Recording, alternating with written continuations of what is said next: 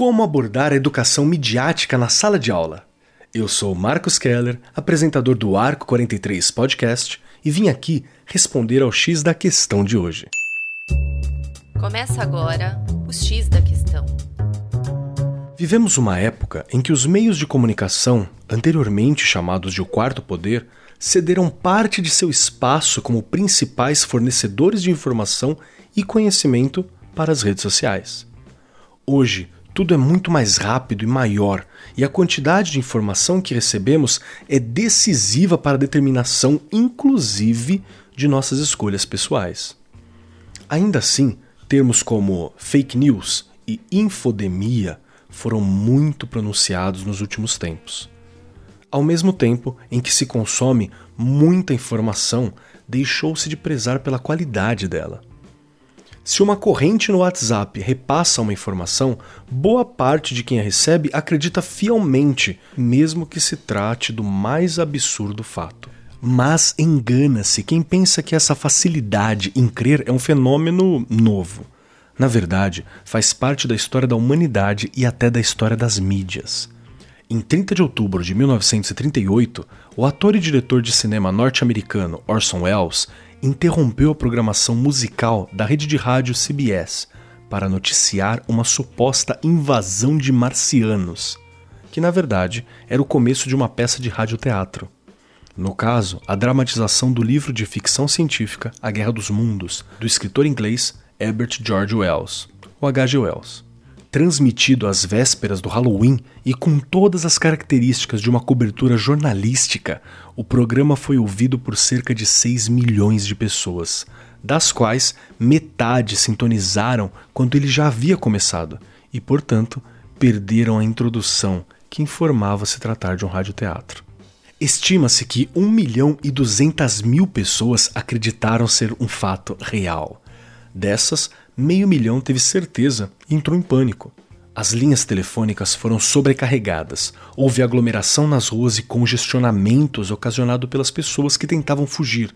A peça ficou conhecida como a Rádio do Pânico. Parece mentira, mas isso realmente aconteceu, e se você parar para pensar, provavelmente vai lembrar de algum caso recente em que um familiar acreditou em algum absurdo visto na internet.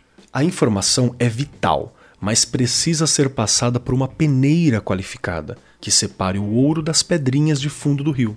Por isso, a educação midiática é um dos grandes desafios contemporâneos. Como ensinar e avaliar a relevância e a confiabilidade da informação? Não é algo tão intuitivo, nem deve desqualificar as mudanças positivas que a tecnologia trouxe ao nosso mundo. O Twitter, por exemplo tornou-se uma ferramenta muito usada para o hard news, devido à sua agilidade e ao poder da globalização. Aconteceu algo do outro lado do mundo, habilmente o restante dos países serão informados quase que na mesma hora.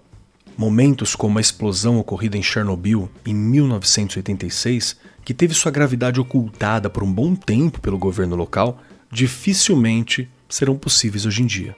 O telespectador não é mais passivo ao receber a informação. Inclusive, pode muito bem se tornar produtor do conteúdo. A Base Nacional Comum Curricular, a BNCC, tem um campo voltado a essa questão, o jornalístico midiático. Trata-se de ampliar e qualificar a participação das crianças e jovens nas práticas relativas ao trato com a informação e opinião, que estão no centro da esfera jornalística midiática. Para além de construir conhecimentos e desenvolver habilidades envolvidas na escuta, leitura e produção de textos, o que se pretende é propiciar experiências que permitam desenvolver a sensibilidade para que se interessem pelos fatos que acontecem na sua comunidade, local e no mundo. Além de fomentar o incentivo para que incorporem em suas vidas a prática de escuta, leitura e produção de textos pertencentes a gêneros da esfera jornalística o objetivo final é colaborar para que desenvolvam autonomia e pensamento crítico ao se situar em relação a interesses e posicionamentos diversos. Assim como possam produzir textos noticiosos e opinativos e participar de discussões e debates de forma ética e respeitosa. Os professores não precisam ser especialistas em mídias para incorporar educação midiática em suas aulas. Uma possibilidade de abordagem é respaldar o ensino em alguns conceitos-chave. Vamos abordá-lo mais à frente. A ideia desses conceitos é fornecer uma base eficaz para examinar a mídia de massa e a cultura popular, além de atuar como filtros pelos quais qualquer texto deve passar para que os estudantes possam responder criticamente a ele. O primeiro deles é: mídias são construções, ou seja, são produtos criados por indivíduos que fazem escolhas conscientes e inconscientes sobre o que incluir, o que deixar de fora e como representar o que está incluído numa notícia. Essas decisões são baseadas no próprio ponto de vista dos criadores, que terá sido moldado por suas opiniões, suposições, vivências e preconceitos.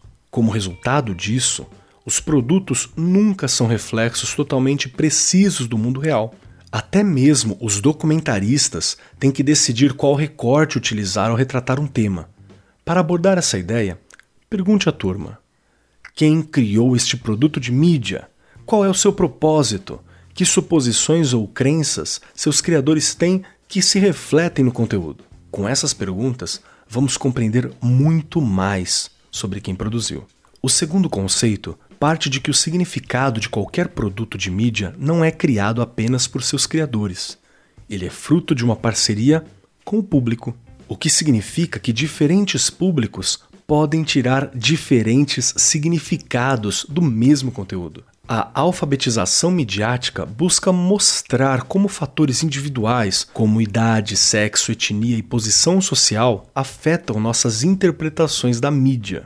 Ao introduzir o tema, pergunte: como diferentes pessoas podem ver de forma diversas esta mesma informação?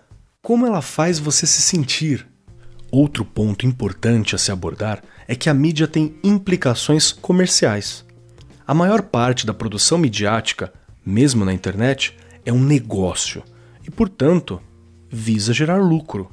Mesmo nos casos em que o conteúdo de mídia não tem fins lucrativos, como grande parte das postagens do Facebook e Instagram, as maneiras pelas quais o conteúdo é distribuído são quase sempre realizadas com o lucro em mente. Ainda assim, a mídia tem implicações sociais e políticas. Ela transmite mensagens ideológicas sobre valores, poder e autoridade. Na educação midiática, o que ou quem está ausente pode ser mais importante do que o que ou quem está incluído.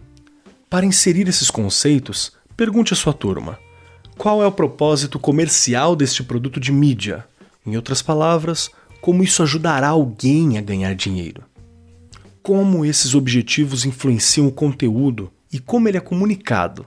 quem e o que é mostrado de forma positiva ou negativa.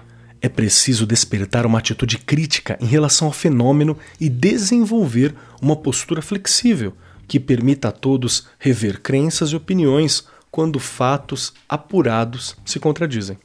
Eu sou Marcos Keller e esse foi o X da Questão, as pílulas quinzenais do Arco 43 Podcast. O X da Questão, por Arco 43 o podcast da Editora do Brasil.